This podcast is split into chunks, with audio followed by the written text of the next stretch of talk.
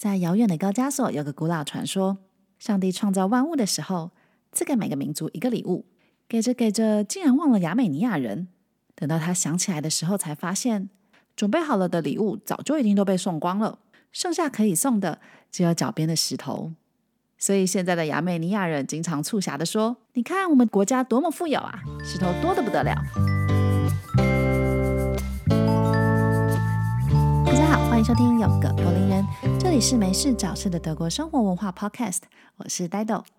好，这个秋天呢，真的是多事之秋，世界非常的动荡不安。除了第二波的疫情开始了以外，整个欧洲都呈现 lockdown 的状态嘛，包括柏林呢，柏林每天大概有一千多起的病例，整个德国呢，大概是一万多起。虽然德国的状况其实相比于其他欧盟国家好一点，但是医疗上面好像还是非常的吃紧。特别是你看这么多起病例呢，这些病人一定都往医院送嘛，那所以更增加了医护人员感染的可能。他们又要照顾病人，然后自己也有可能有很承受着很大的感染风险，所以医疗体系虽然还没有崩溃，但是非常的紧张。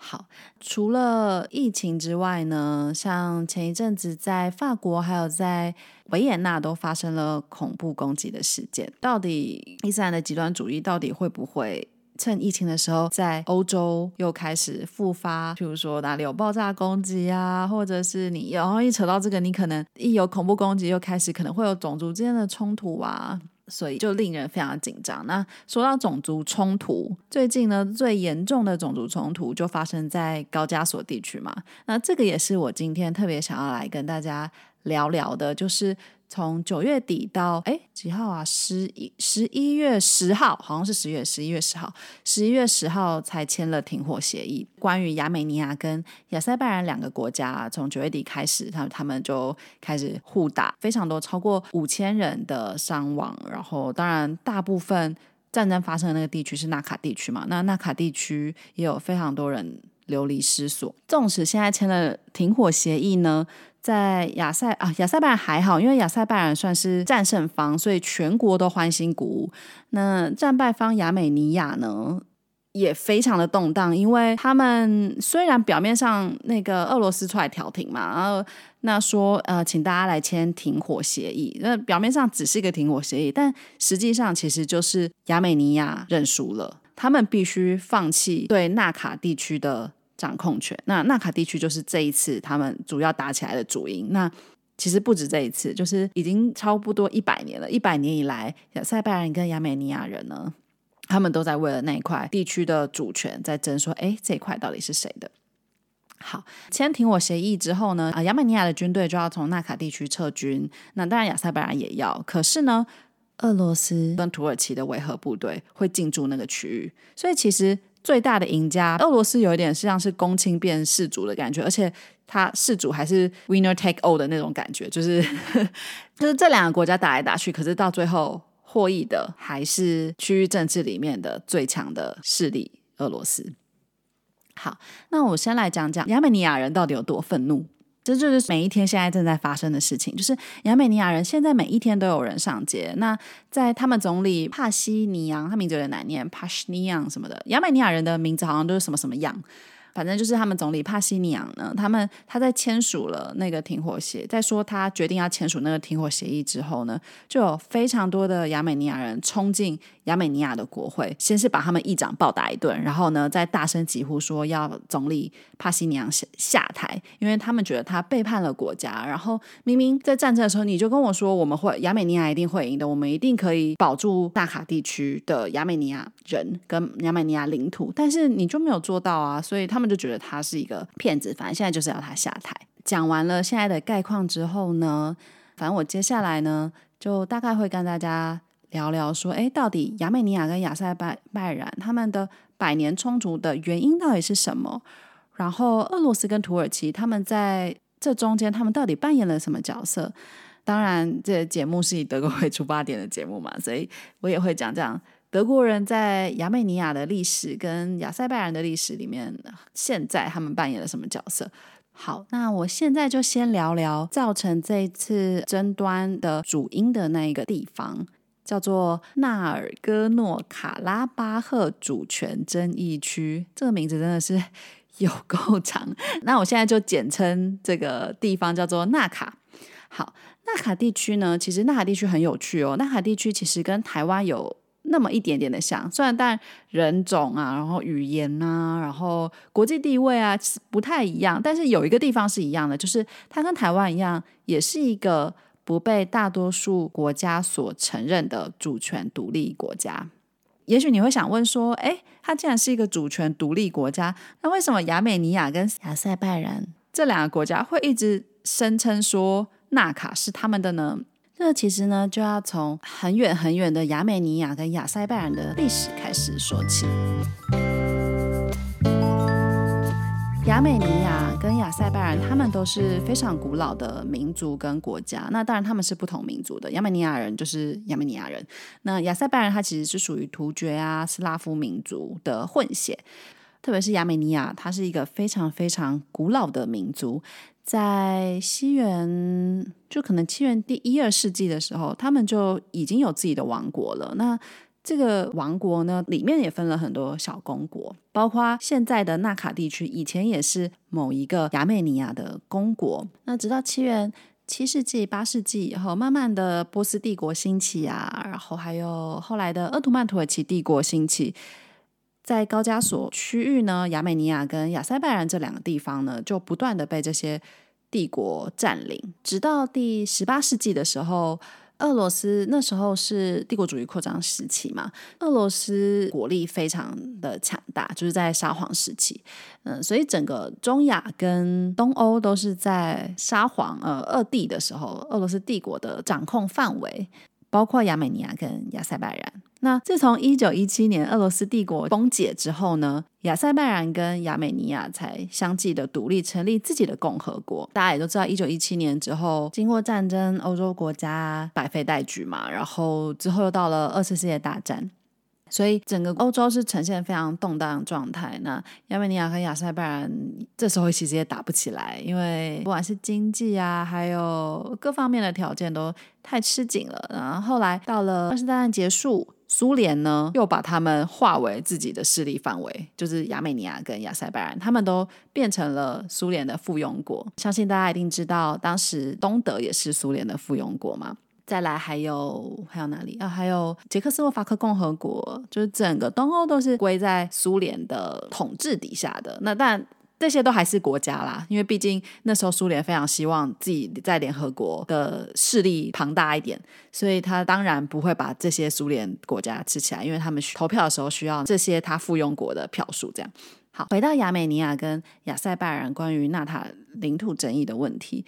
在苏联时期呢，史达林呢决定把纳卡地区划给亚塞拜然，所以一直到现在呢，国际上还是认为纳卡地区的主权归属是属于亚塞拜然的。后来到了一九八零年代末到一九九一年，苏联正式瓦解跟崩解了嘛，所以。这时候，纳卡地区的居民就想说：“Yes，太好了，终于没有人管得到我了。我现在就是要宣布独立。”所以那个时候呢，亚美尼亚跟亚塞拜然呢，又为了这个领土的事情吵起来了，就是纳卡地区领土的问题打起来了。那个时候，亚美尼亚的军事力量占了上风，所以等于那场在那场战役中呢，亚美尼亚赢了。可是呢，他还是不能把纳卡地区收为自己的地方。那因为纳卡地区的人其实也是想要统一回到亚美尼亚这个祖国母亲的怀抱，但是没有办法，因为苏联还是不同意啊。纵使苏联已经垮台了，已经解体了，但是俄罗斯还是在高加索地区的区域政治里面，还是扮演了一个强权跟强国的角色。所以到最后呢，怎么解决这个争议呢？俄罗斯就出来调停了。俄罗斯就跟亚美尼亚跟亚塞拜然说：“好，那你们现在就各退一步。纳卡地区呢，现在呢，就你们先把这个争议搁置。我现在同意亚美尼亚人可以把军队驻扎在纳卡地区，但是但纳卡地区不能变成你的领土。可是这样子实际上来说，其实就是亚美尼亚实际掌控了纳卡地区嘛，因为军队是可以驻扎在那边的。那纳卡地区人也就想说，哎。”好吧，那既然你现在不让我回归祖国母亲的怀抱，那我独立总可以吧？我我就是不要跟亚塞拜然人分在同一个国家里面。那他们会这样想，其实也是很自然的，因为上海地区百分之九十以上的人其实都是亚美尼亚裔的人。那他们也说亚美尼亚语，也使用亚美尼亚货币，跟亚塞拜然人是非常不一样。因为亚塞拜然就是他们都信仰伊斯兰教，那等于相当于饮食习惯也会不一样。那也相当于他们的文化、阅读的经典，所有所有很多基本的。基本的意识形态完全都不一样，所以很自然的，他们就是经过了这么多年，也是没有办法融合在一起。好，所以这时候呢，纳卡共和国等于相当于就独立了。那他们也有自己的总统、自己的议会。不过当地人都知道，总有一天他们一定要回归亚美尼亚。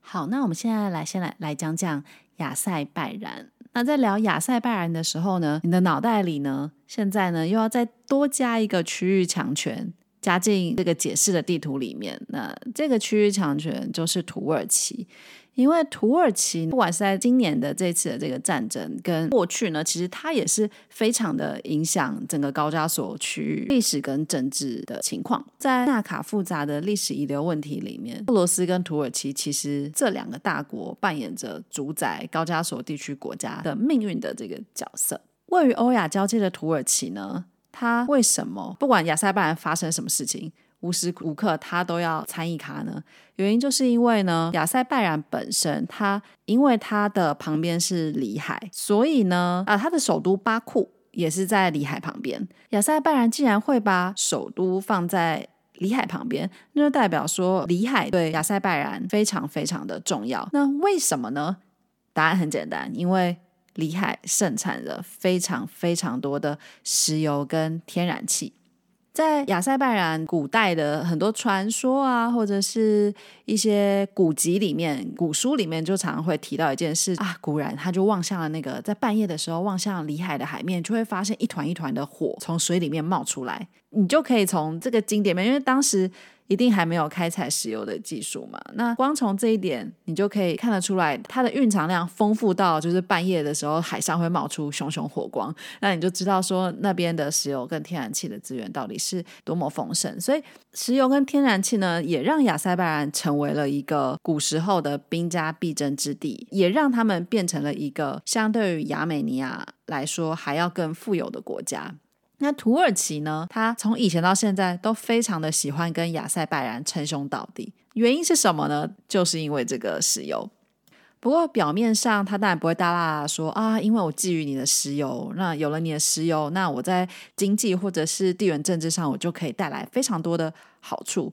他当然表面上不会这样讲啊，他表面上讲的就是哦，因为我们都是突厥人的后裔，我们是我们是同胞兄弟，所以呢，不管亚塞拜然你。发生了什么事情，我都要，我都会支持你，我都会，我都会站在你这一边。所以这一次九月底的这个关于亚塞拜然跟亚美尼亚之间的战争呢，很多人都说，其实这个战争是一个代理人战争，就是说这两个战争的战争，其实他们是帮土耳其跟俄罗斯打的，因为。前几年在叙利亚，或者最近其实世界上发生很多战争，其实都是俄罗斯跟土耳其两个人本身之间有纷争，跟他们想要扩张区域的势力而导致的嘛。这一次亚美尼亚跟亚塞拜然，那很多专家也是这样分析的，所以大家就可以看到这个战队很明显了，就是亚美尼亚跟俄罗斯一组，亚塞拜然跟土耳其一组。可是亚塞拜然跟俄罗斯的仇又是什么呢？为什么他会选择跟土耳其站在一起，而不是跟？俄罗斯站在一起呢，其实有非常多的原因。那第一个一定就是现实的国际政治的利益嘛。那第二个呢，就是历史因素。那我先从历史因素开始讲好了，因为亚塞拜然就一直对俄罗斯窃取他们，就是在历史上，因为呃，俄罗斯以前在苏联时期占领过他们嘛。那那个时候，其实俄罗斯就窃取了非常非常多，呃，苏联啊，苏联那个时候就窃取了非常非常多位于里海的石油资源。就是说，虽然俄罗斯其实也有一块是有碰到里海的，就是他们的领土跟边境有一块是碰到里海，但是在属于亚塞拜然范围的石油呢？俄罗斯也透过不管是透过政治力量，还是透过各种呃石油矿业公司等等的力量呢，把就亚塞拜然认为俄罗斯偷走了非常多他们的资源。那所以其实一直以来，俄罗斯呃亚塞拜然国内呢都有反苏的浪潮，反俄罗斯的浪潮。后来在苏联解体之后呢，这个反苏的浪潮其实也有一点点成为他们民族主义、当地民族主义兴起的一个动力。就是你知道吗？就是。当一个民族国家，他们内部要团结，有时候你就是要先塑造一个外部敌人。譬如说台湾的话呢，就是对岸啊，然后美国之前的话，在传播要选举 的时候就是中国啊。好。那当然，美国一直以来也是把俄罗斯当敌人嘛。好的，讲回亚塞拜然，那政治就是当今政治现实的因素呢？除了纳卡问题，他们跟呃亚美尼亚不和之外呢，为为什么亚塞拜然会跟土耳其当好朋友呢？原因是因为跟俄罗斯比起来，土耳其是更接近欧盟、更接近西方国家的。那亚塞拜然一直以来其实也非常希望加入欧盟，也非常希望自己可以往亲美、亲欧的势力靠近，因为他们讨厌俄罗斯嘛，俄罗斯最大的敌人就是美国嘛，所以很自然的那个站队跟分边就是非常非常明显了。这中间呢，其实刚刚不是说了嘛，就是石油在亚塞拜然的整个国家地位跟角色上扮演非常非常非常非常重要的角色。这时候，我们就不得不提到一个把亚塞拜然跟欧盟整个串联起来的一条油管。这条油管叫 BTC 油管，它是一条从巴库，就是亚塞拜然的首都，一直迁经过乔治亚到土耳其的一条非常长的跨跨高加索地区的油管。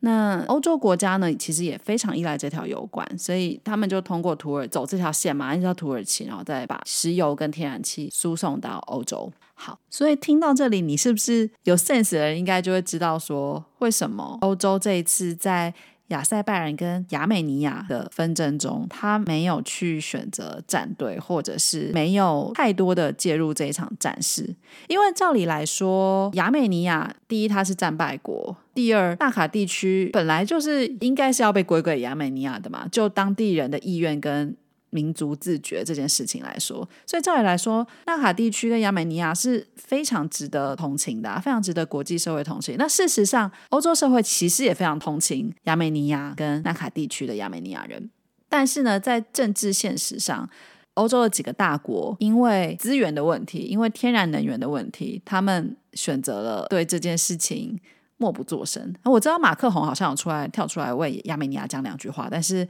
大部分的欧洲国家其实好像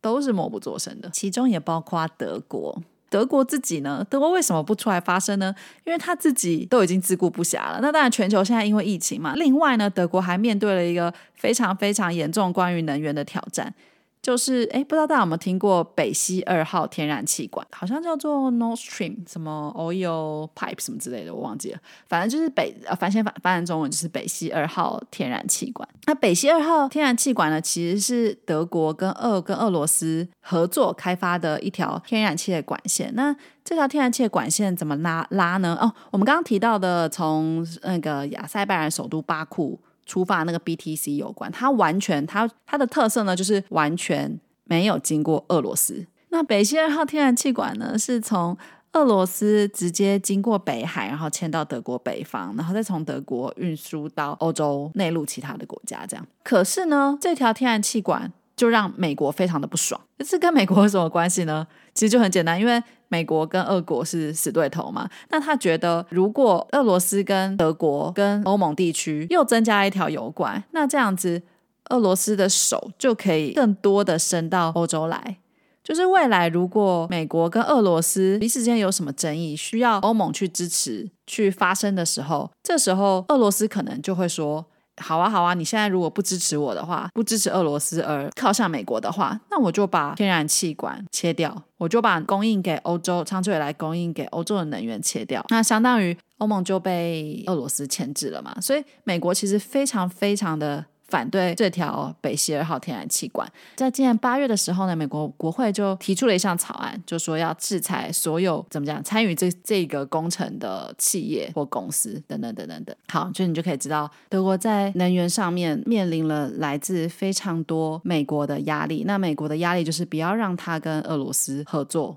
所以呢，德国现在就变得非常非常的重视那一条我们刚刚讲到的 BTC 油管，就是绕过俄罗斯的这个油管。因为如果北溪二号发生了什么问题，然后没有办法完工，那这样子等于就少了一个能源输入的来源嘛。所以他们必须 keep 住 BTC 油管，keep 住 BTC 油管，相当于你必须跟经过这条油管的国家，包括亚塞拜然跟土耳其维持一定程度的关系。那也许你会说，哎，那德国自己本身不就是一个大国吗？那它生产的能源难道会不够用吗？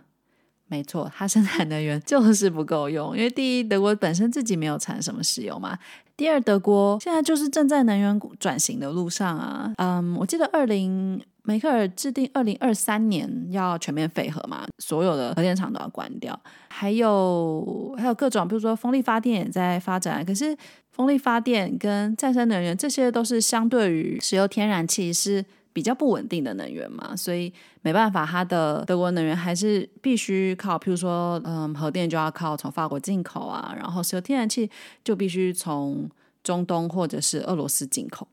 好，那哦，我又突然想到，为什么美美国呢？美国也很有趣，美国也非常想要卖能源给德国。自从二零一七年美国的页岩油的开发开采技术往前迈进了一大步之后，他们现在有非常非常丰富的。天然气的能源，所以美国国会制会去制裁俄国到德国那一条正在新建中的北溪二号天然气管线，其实跟他们美国很想要卖天然气到德国也有关系，因为德国非常需要能源了，它是工业大国嘛。对，所以亚塞拜然跟亚美尼亚两个的问题呢，其实就从这么小小的区域的，呃，其实也不小，我觉得其实蛮大的。就从一个他们对一个最小的纳卡地区的领土的纠纷呢，扩展到。两个亚美尼亚跟亚塞拜然两个之间的历史纠葛跟民族主义的情节，然后一直到再往外扩张到土耳其跟俄罗斯两个在区域政治间比谁掌控谁更能掌控高加索地区的这种地缘政治的政治角力，再一直扩展到扩展到欧盟到美国到美俄关系，所以它其实是一个非常非非常复杂又庞大跟跟牵涉的利益团体。在国际政治里面牵涉的问题其实是非常复杂，那又牵涉能源问题，能源问题其实也是非常非常复杂的。所以总之呢，欧美现在就自顾不暇，然后特别是重视人权议题的欧洲呢，重视人权议题的德国呢，他们自己也因为能源的问题，还有他们也要处理跟平衡美俄之间的关系，那他们自己都自顾不暇了，所以也没有办法。跳出来跟站出来，为纳卡地区的人民说说些公道话。好，然后再回到现在正在发生的亚美尼亚的抗议群众冲进议会暴打他们的议长啊，然后要求总理下台啊，非常多的人走到街上抗议总统签署停火协议。自从纳卡地区有领土争端以来啊，不管是亚美尼亚境内还是亚塞拜然。这两国其实各自都出现了非常非常高涨的民族主义情绪。那在这民族主义的情绪中间呢，其实民意其实也被拉扯的非常的撕裂跟非常的极端。在亚美尼亚呢，有一半的人就觉得说，哦，我们应该要和平的跟亚塞拜然坐下来，好好好的解决关于纳卡地区的领土争议。那有另外一部分的人，他就觉得说，纳卡地区本来就是我们的，这有什么好说的？打要战争的话，我上战场啊！就是国家的领土岂能这样子被侵犯？然后我族的同胞为什么要在亚塞拜然受到不公平的对待或欺凌之类的？那对于亚塞拜然的人。他们也是这样认为的，因为其实你去看那个地图啊，其实纳卡是在亚塞拜然的境内的，就是纳卡地区根本其实根本就没有跟亚美尼亚的国土是连在一起的，所以纳卡地区的领土变成亚美尼亚的一部分的话，其实纳卡其实就是一个亚美尼亚的飞地，它是没有连在一起的。那亚塞拜然人就觉得说啊，这边这一块这一大区本来就是我们的，你凭什么你要把它拿走？至少留土不留人吧。大家懂我意思吗？就是在亚塞拜然当地的人是怎么想？可是亚在亚塞拜然也当然会有一部分的人，他们认为说，我们应该要跟亚美尼亚人好好的谈。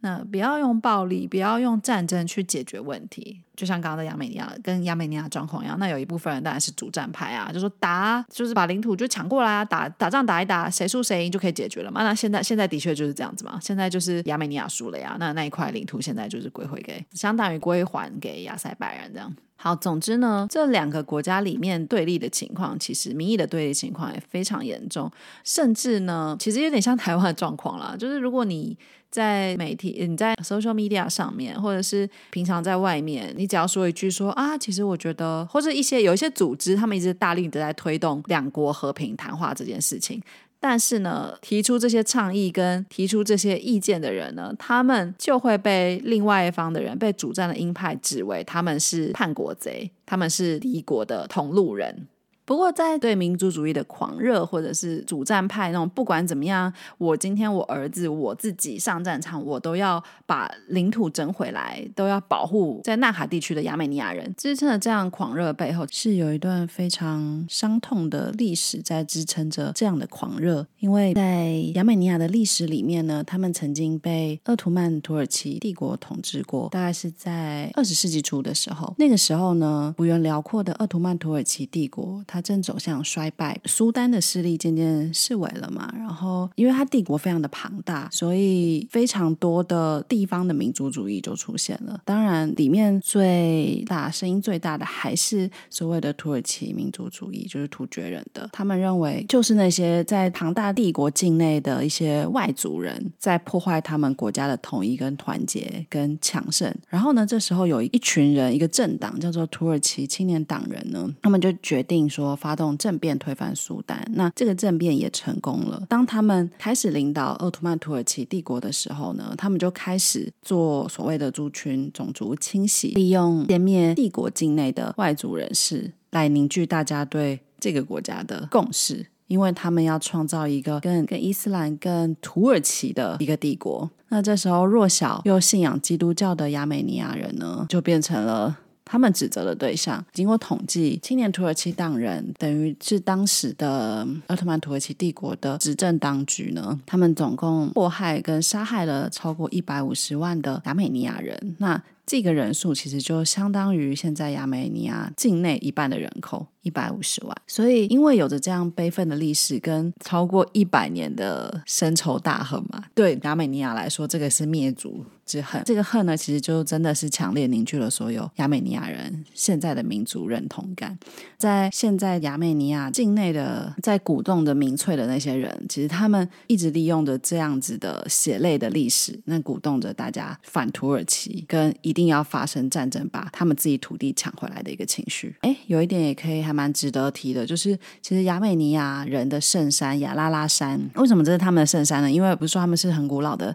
基督教民族嘛？那传说中诺亚方舟的那个方舟啊，它最后因为不是有大洪水嘛，然后诺亚方舟就在海上飘啊飘，那它最后停泊跟卡在的地方就是亚拉拉的山上，所以亚拉拉山被呃亚美尼亚人视为一个他们的圣山。这一座圣山。呢，目前也是在土耳其东部，在土耳其境内的。基本上，因为亚美尼亚跟土耳其间彼此的不和跟仇恨，所以国境之间其实他们是没有是封锁的，是没有互相来往的。亚美尼亚人只能在他们自己的国家遥望亚拉拉山等等这些新仇旧恨，现在的过去的，就造成了土耳其跟亚美尼亚非常不好。然后俄罗斯也不时的利用亚美尼亚人对土耳其的仇恨来防堵跟控制，来钳制。土耳其在高加索地区的势力，这样。好，大概整个亚美尼亚跟亚塞拜然之间的争议、纳卡的争议，然后还有土耳其跟俄罗斯在区域政治的角力，大概就是这样子。其实非常非常复杂，我不知道我讲的好不好。我现在觉得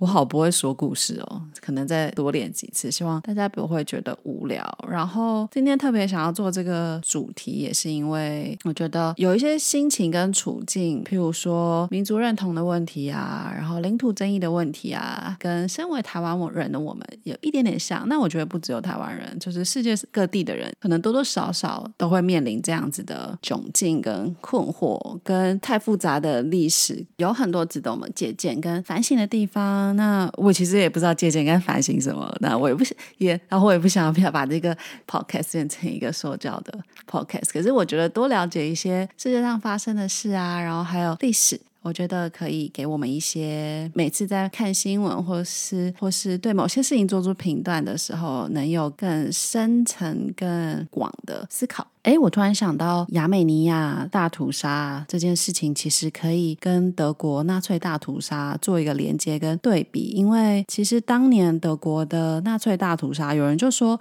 希特勒其实参考了亚美尼亚的大屠杀。听说希特勒曾经说过一段话，他说：“他说屠杀无所谓啊，因为当年亚美尼亚人被屠杀了之后，大家还不是忘记了，没有人记得这件事情，所以有人说他。”借鉴了亚美尼亚大屠杀，借以控制国家，把它当做一个控制国家的手段。但我不太确定这个历史是不是真的。但是真的事情呢，我们现在可以知道的呢，就是土耳其当局。到现在完全都还不承认亚美尼亚屠杀这件事情，曾经有过这一段历史这个事情，但是在德国呢，大家都知道德国的转型正义是做的非常彻底的。在纳粹倒台以后，德国不管在政治、文化、艺术等等等等的地方，都不断的在反省纳粹屠杀犹太人的这段历史。世界三大屠杀，一个是纳粹嘛，然后一个是卢安达大屠杀，然后一个是亚美尼亚的大屠杀。但目前唯一执政当局还没有为这样子的历史道歉的，就只有土耳其。所以他们其实应该要跟德国好好学学。但是因为土耳其现在还没还没有民主化的很成功嘛，所以。不知道什么时候土耳其会承认这件事情，但国际上其实大概也只有大概二十多个国家有对于土耳其曾经屠杀亚美尼亚人做过公开的承认声明。那其中包括德国，德国是在二零一五年的时候国会通过这件事情，就是德国也认定土耳其过去曾经屠杀了大量的亚美尼亚人。可是其实那个时候梅克政府做这个决定，其实也是非常的怎么讲，是一个风险很大、很勇敢的决定，因为二零一五二。零一六年那个时候，哎，忘记是二零，反正就是二零一五一五二零一六年左右做那个决定啊。因为那一段时间呢，刚好是大家记不记得，就是叙利亚难民，就是难民危机的时候。那很多大量的叙利亚难民通过地中海到欧洲嘛。德国既然身为欧盟的老大，那自然就会要肩负起责任。那加上梅克尔政府的立场，就是要接收难民。可是问题是，不管是宗教还是地缘的关系，土耳其应该要在接收难民上扮演一个也非常。重要的角色，所以德国当时非常需要土耳其的配合。可是同时间呢，他们又承认了亚美尼亚大屠杀，这个对于土耳其来说，等于啪啪打土耳其脸了。所以其实那时候做这个决定也非常的怎么讲惊险。但我相信，以转型正义做这么彻底的德国，他们有他们想要坚守的、不可退让的一些价值跟原则。好。嗯，就突然想到这一段历史，所以就跟大家讲一下。好，那今天的节目就到这里，希望不会太无聊，然后大家能够有一些收获。下一次我要来聊聊，嗯，已经关闭的柏林 Take 机场。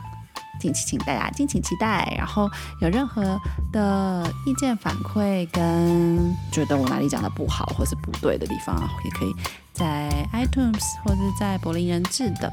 网页啊反馈给我。好，那就这样子啦，拜拜。